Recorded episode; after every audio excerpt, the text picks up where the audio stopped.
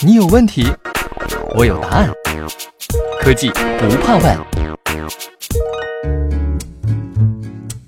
听众朋友们，大家好，欢迎收听本期《稀有故事》，我是小千。今天呢，其实我不是一个人，对的，你不是一个人，你还有小黑妹哦。这里是小黑妹。嗯，暑假到了嘛，然后现在离国庆节假期也就只剩下几十天了，不知道大家是不是都已经制定了出行计划呢？可能有很多人会想要去欧洲玩，然后正好我跟小黑妹前一阵子才刚刚从欧洲回来。等等等等，小倩，你确定你的记忆是对的吗？真的是前一阵子吗？为什么我觉得那已经是两年前的事情了呢？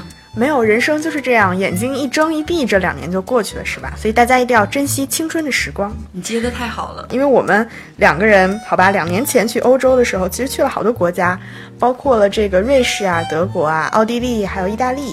其实有那么一个国家是我们特别特别后悔没有多待几天，然后那个国家就是瑞士。瑞士，其实我们只待了一天半，两天都不到，对吗？没错。所以今天呢，这期节目我们就来给大家讲讲我们两个在瑞士的一点小的见闻。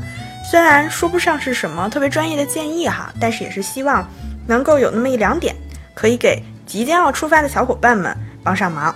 嗯。所以其实当时我们两个主要去的是苏黎世。那么我们首先就来讲一下这个广大人民群众最关心的吃的问题。我的整体感觉呢，就是虽然咱们吃的贵，但是吃的还是挺好的。我记得当时我们到了这个旅馆以后，一出来马上就先去吃了苏黎世特别有名的一个传统的特色菜，叫做苏黎世小牛肉。它的这个写法是 G E S 不拉不拉不拉不拉一长串英文单词。就是我也不会念，但是大家到了店里以后，应该店员都会向大家推荐这个特色菜呢。就是说，把切成薄片儿或者小块的牛肉，加入新鲜的蘑菇和香浓的奶油，还有一些白葡萄酒，最后一起烹饪做成的。如果要在旁边再配上这种煎的稍微带点黑的土豆丝饼的话，真的是味道特别特别的好。所以强烈的推荐大家到那以后一定要去尝一下小黑妹。第一个要推荐的就是苏黎世的老城区，其实这个在各种呃旅游网站的攻略上也是挺有名的。到苏黎世，其实我们两个到苏黎世的第一天，我们就去转了老城区，应该是下午的时候。这个老城区它不大，大概一个小时到两个小时，我们也就走完了。然后苏黎世的老城区呢，它那里面有特别多的不同的商店，还有一些书店，还有花铺，然后也有一些珠宝首饰啊、时尚精品啊，然后也少不了一些苏黎世本土的品牌。不知道小千还有没有印象啊？我印象也蛮深刻的，因为呃，顺便也可以提醒大家一下，像瑞士啊这些欧洲国家，它的商店打烊是比较早的。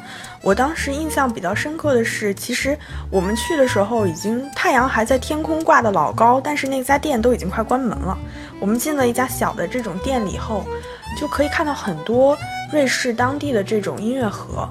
其实音乐盒也算是瑞士的一个比较有名的。土特产还是纪念品，总之纪念品吧啊，纪念品是要可以吃的好不好？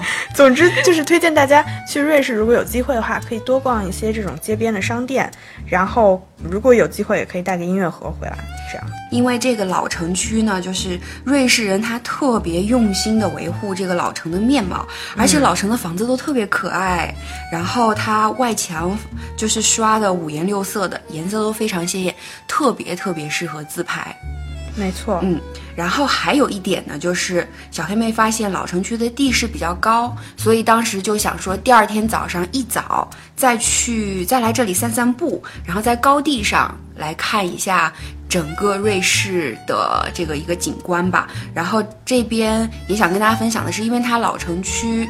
跟苏黎世河离得也特别近，它其实就在河边，所以那天早上小黑妹站在高地上，也是看到了苏黎世河特别平静的一面，然后发现了很多的惊喜，所以也是一种打开老城区的另外一种方式吧。早上一个人来享受，可以冥想，也可以享受它幽静和清闲的时光。苏黎世河的正确的打开方式，这边小黑妹也是推荐了三种。第一种呢，就静静的坐在河边，因为河边有很多的餐厅，也可以坐在。点一杯啤酒啊，或者是红酒啊，或者点一点点下午茶吃的，然后坐在那边看人来人往。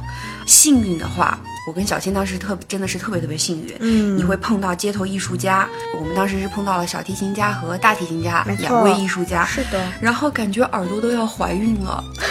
对，然后我们当时听到的那首歌叫做 Can't help falling in love。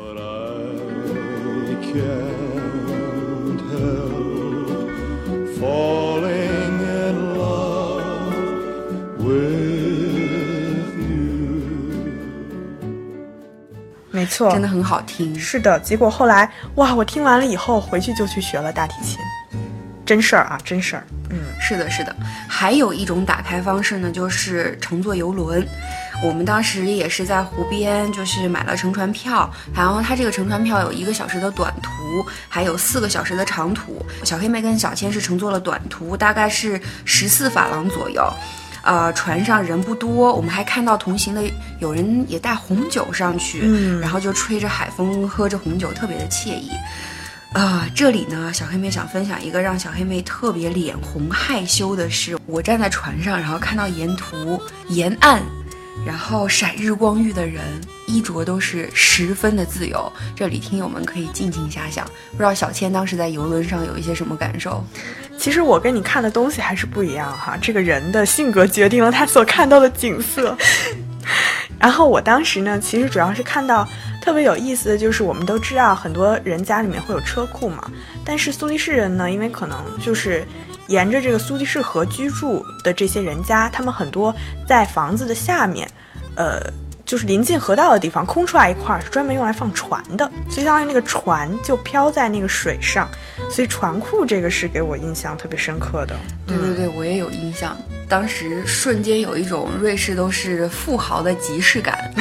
没错，呃，因为正好说到船了哈，所以我们大概再来讲讲苏黎世的这个交通吧。在苏黎世逛了以后，整体感觉它的城区的交通是特别发达的。虽然苏黎世很小，走走路差不多也就逛完了，但是当时呢，我们图省事儿，其实主要还是照顾我这个老人哈，所以我们还是买了这种通票。走在城区里面，你可以看到，虽然它的街道不是非常的宽敞，但是很多街道上面都铺了这种非常复杂的轨道，是专门为了有轨电车所设计的。所以特别神奇的一个地方就是，你可以看到它整个城市里面，虽然它的电车走得很快，但是是一种交通是一个非常有序的状态。然后它的车厢里面也是比较宽敞的，而且我记得，呃，乘客们下车的操作好像也跟国内不是特别一样吧？对，这个也是小黑妹跟小千说了好多好多次，就是小黑妹深刻的一个感受，就是下车的方式感觉真的特别特别人性化。因为一般好像下车打开车都是司机会帮乘客打开，但是在欧洲好像大部分的这种公共交通都是乘客可以自己去打开车门，就是你的手去触碰到它车门上一个按钮，它会变绿，然后门可以自动打开，所以还是挺神奇、挺奇特的一个方式。就是讲完了这个城区内的交通，其实我们除了坐这个有轨电车以外，我们还坐了特别有意思的这种登山的小火车。因为当时我们到了苏黎世以后，去了旁边非常有名的一座山，叫做 Uthliberg Mountain，翻译成中文就是玉特利山。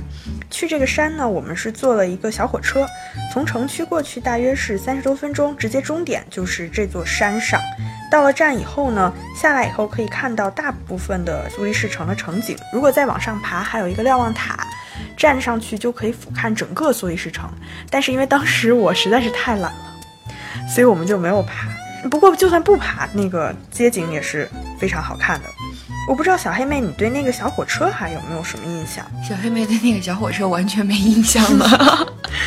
小黑妹，因为整个在坐那个火车的过程中，我的眼睛全部都在两边的那个景色，沿途的景色真的是特别特别美，然后感觉你的眼睛都被洗涤了。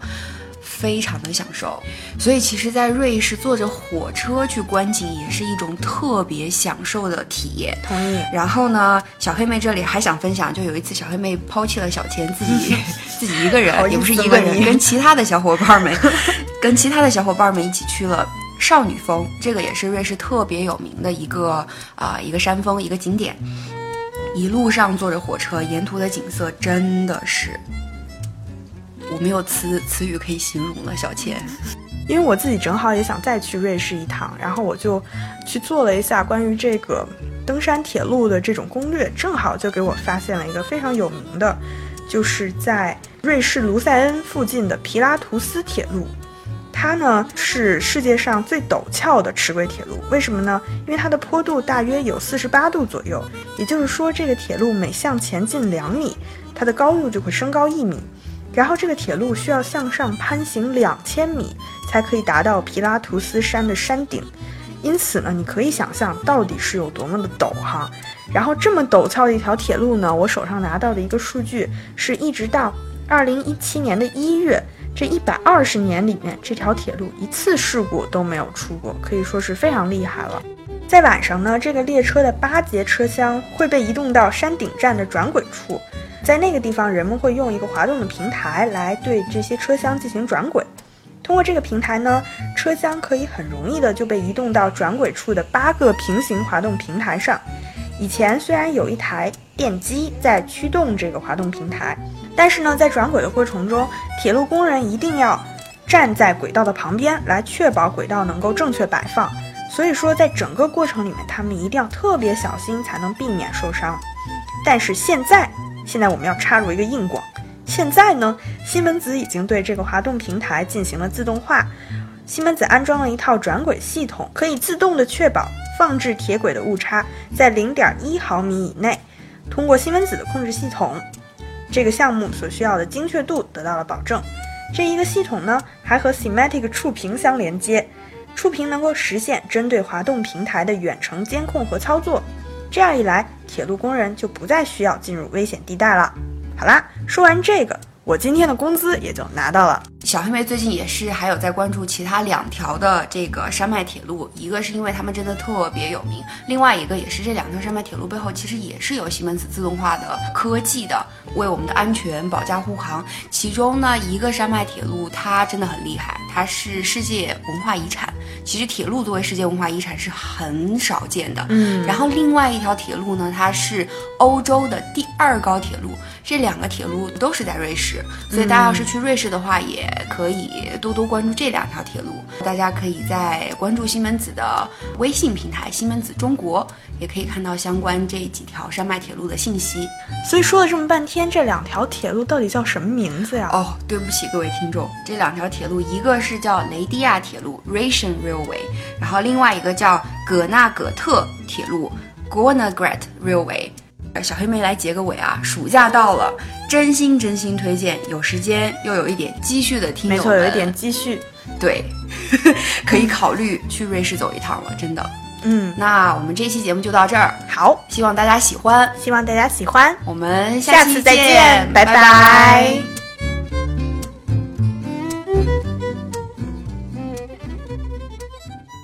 西门子，博大精深，同心致远。